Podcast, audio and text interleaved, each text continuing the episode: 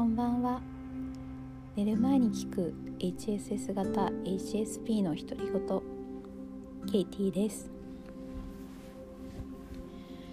この3日ぐらい論文の締め切りに追われてましてだんだんと録音する時間が遅くなっています。このポッドキャスト自体が私の中で無理をしないで、まあ、ありのままの自分でどれだけできるかっていう実験なのでこのまま続けていきたいと思っています。忙しい時ってなんか頭の中で一人反省会してしまうってないですか？なんだかよくわからないけどいろいろ頭の中であこうすればよかったなあすればよかったかなとかあんなメールのきあんなメールの書き方であのもらった人気にしてないかなとかいろいろ考えてしまってなんだか恥ずかしくてなんか突然叫んだりとか してしまうんですけど、まあ、うちの家族はもう慣れてしまって、まあ、大体そういう時は誰もいない時なんですけどね家に。で結局このなんというか生きづらさの一つ大きな一つがこの心の中のつぶやきにある気がしていて自分にすぐダメ出ししてしまうんですよね。おそらく求めるものが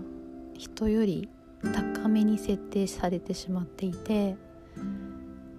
相手がちょっと意地悪なこと言ってきたりイライラしてなんか八つ当たりされたりしたらまあこっちも考えてみればちょっと失礼な態度をとっても当たり前なんですけど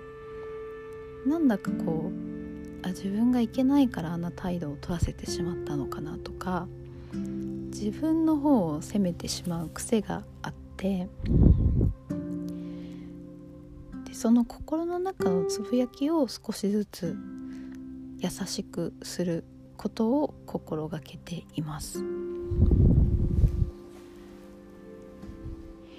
それであの私結構心谷仁之助さんの本を何年も前から読んでいて、まあ、最近あまり読んではないんですけど昔読んだ本の本かポッドキャストかの中で心谷仁之助さんが存在級っていうことをおっしゃっていて私たちは自分が何か役に立ったり何かの能力を持っているから愛されてるって思いがちなんですけどそうじゃないんだよっていうことをおっしゃっていて何もしない何もできないあなたでもそのままで愛される。でお給料に対しても何かの能力とか努力に対して払われてるような錯覚を持ってると思うけどそうではなくてもうあなたがそのままでいればあの給料は入ってくるみたいなことをおっしゃっていてちょっと最初は何言ってるのかなって理解しがたかったんですけど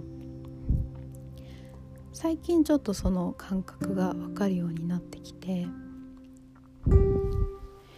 大きな一つの理由は、まあ、娘ができて彼女を見てると別にまあまだちっちゃいし特にものすごく役に立つとか何かあの秀でた才能があるとかっていうわけでもないんですけどもう本当に見てるだけで幸せになれるんですよね。